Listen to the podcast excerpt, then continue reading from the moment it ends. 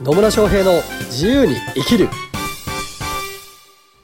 始まりました始まりましたイエーイ野村翔平です。マリリンです。はい、今日も野村とマリリンで自由についてだったり、ビジネスについてだったり、皆さんの人生に役に立つことをバッチリお伝えしていきます。はい、バッチリね。バッチリです。そして今日のお題は、お題は？お題は、まあ、マリリンから質問があるということでね。はい。その質問の内容は何でしょその質問の内容はですね、あの、やっぱりビジネスとかね、ううん。やっていくと、やっぱり売れないとか、売れないどういうコンテンツ作ればいいんだろうとか、そういう疑問とか、ハテナとか、疑問とか。悩みとか、はい生まれてくるわけですよ。まあ、わけですな。はいうん、もう、どこからか知らないけど、どんどんどんどん、あはの、湧き水みたいい。に。湧き水みたいな悩みがどんどん出てくる そうそうそう。と。なるほど。まあ、それは挑戦してるっていい証なんですけど、うん。だけど、それを、じゃあ、誰に相談したらいいのかなとか、うん。じゃあ誰をメンターにしたらいいのかなとか、ほうほうほそこをね、ちょっとね、聞こうかなと思いまして。うなるほど。はい。なるほどね。まあビジネス、まあビジネスだけじゃないかもしれないけど、まあ悩みとかね、うん。尽きないですよね。好きなんですだっね。て人間だもの。そう。ね。本当人間ですのでね、いろんな悩みだったりどうしたらいいのかな、みたいなのに悩んだ時に誰に相談したらいいのかっていうとこですね。そうですね。なるほど。ちなみに、マリリンは誰か相談する人はいるんですか？もうね、いますよね。おー、いるんですね。はい。えーそれはどんな人ですか？このラジオの相方の野村さんですね。私ですね。はい。もちろん。ありがとうございます。まあそうですね。マリンにとっては私がいわゆるメンターと呼ばれるような存在になっているとはい。いうことかなと思います。で、実際やっぱりね、一人で悩んでてもなかなかね、解決しないものってありますよね。ありますね。なんか一人で悩んでると、どんどんドツボにはまっていくとかね。あれ出られないみたいな。ねまあそういう時に、やっぱりこう信頼できる相談相手がいると、うなんか話をしてるだけでも解決してったりとかね。ん。うん。勝手にね、解決してくるんです。大体ね、あの、そうそうそう、勝手に解決するんですよ。うん。ね。だから誰と相談するかっていうのは結構重要な要素かなと思います。じゃあ、どんな人に相談したいと思いますか？どんな人に、やっぱり親身に聞いてくれて、うん。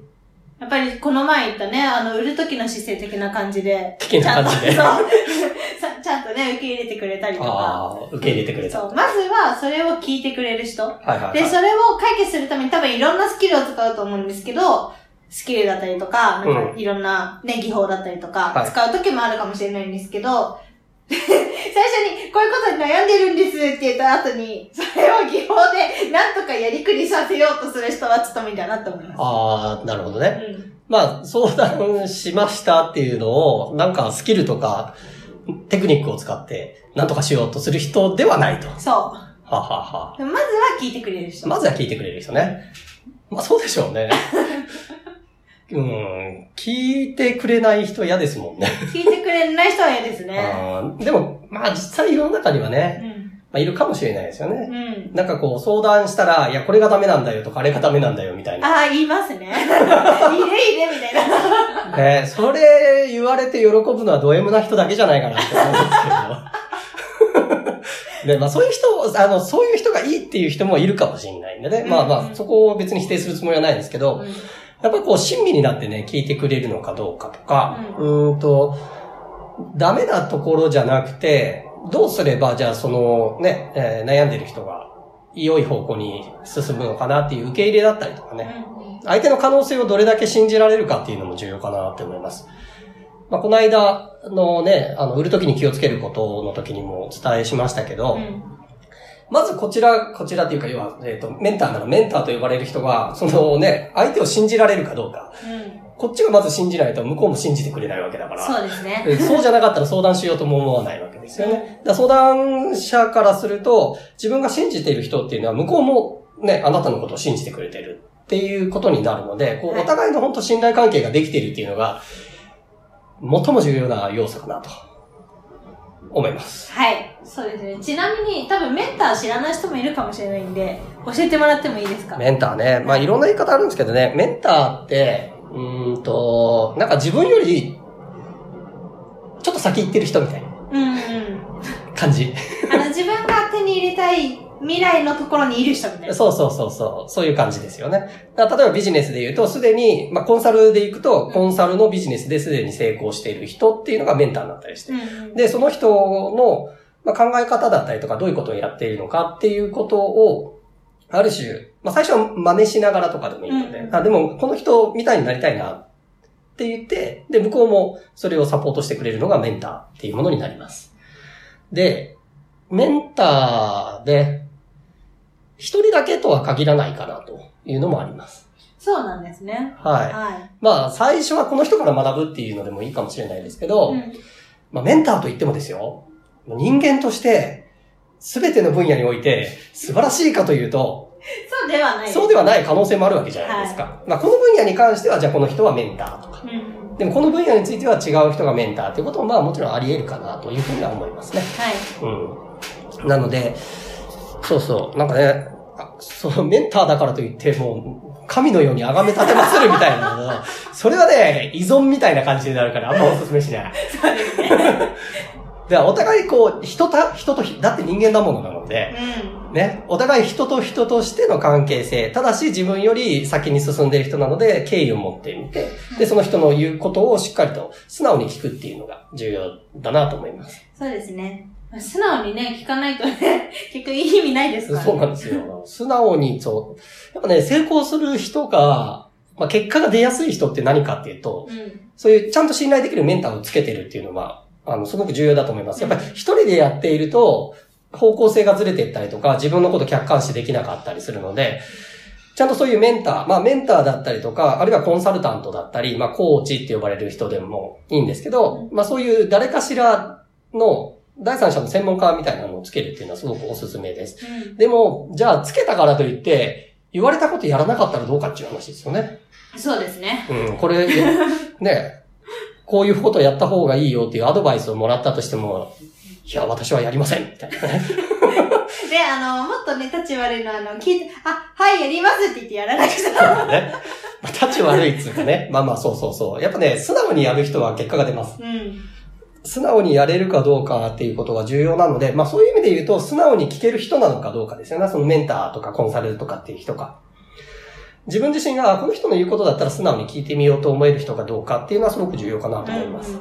なので、まあ、メンター、えーまあ、メンターとかね、コンサルコーチ、あの、そうなんですけど、選ぶ基準としては、やっぱり方向性というかな、こう、ミッションだったりとかっていうのが共感できるかどうかっていうところもありますし、うん。ね。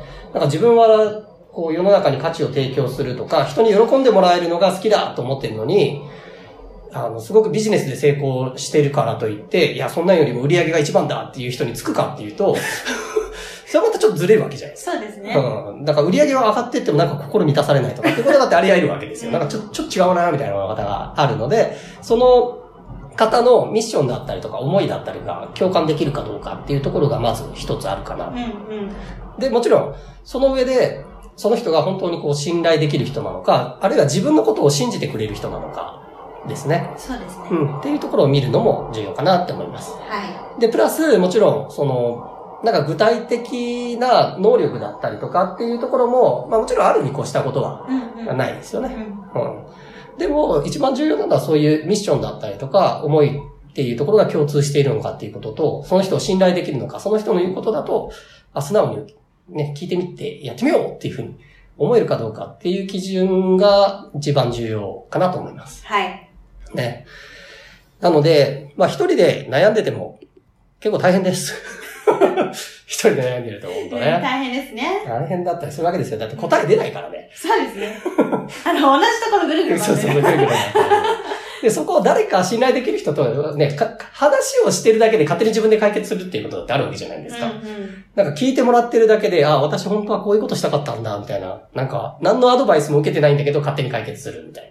それって、あの、普通に起こりうることなんですよね。怒りますね。起こります。はいで、それも、やっぱ相手がちゃんと聞いてくれる姿勢を持ってるからこそ、あ本音をどんどん出していって、自分の頭の中でなんとなく思ってたことが明確になっていって、うんあ、ここを解決すればいいんだとか気づいていったりとか。まあそういうふうに、自分のことを信頼してくれて、で、受け入れてくれる人。で、必要な時には必要なアドバイスをしてくれるっていうような人をメンターにすると良いのではないかなと思いはいます。ありがとうございます。はい。はい。ね。というわけで、あなたもこうね、聞いてるあなたもですね、ぜひこう、あ、この人の言うことだったら聞いてみようかなっていう人がいるのであれば、まあその人と話をしっかりしてみるということをお勧めします。はい。はい。ね、自分のことはね、自分がよくわからない、一番よくわからなかったりするんですよ。そうですね。ねあの見えないからね、自そうそう、自分のことはね、見えないので、そこをを見せてくれる鏡のようにね、見せてくれる人をぜひ相談相手にしてもらえればな、というふうに思います。はい。はい。というわけで、今日も最後までお聞きいただきありがとうございました。ありがとうございました。はい、そう、相談という意味ではね、なんか私、野村に相談してみたいこととか、質問してみたいこと、疑問、コメントなどありましたら、ぜひいただければと思います。はい。では、今日も最後までお聞きいただきありがとうございました。ありがとうございました。また次回お会いしましょう。さよなら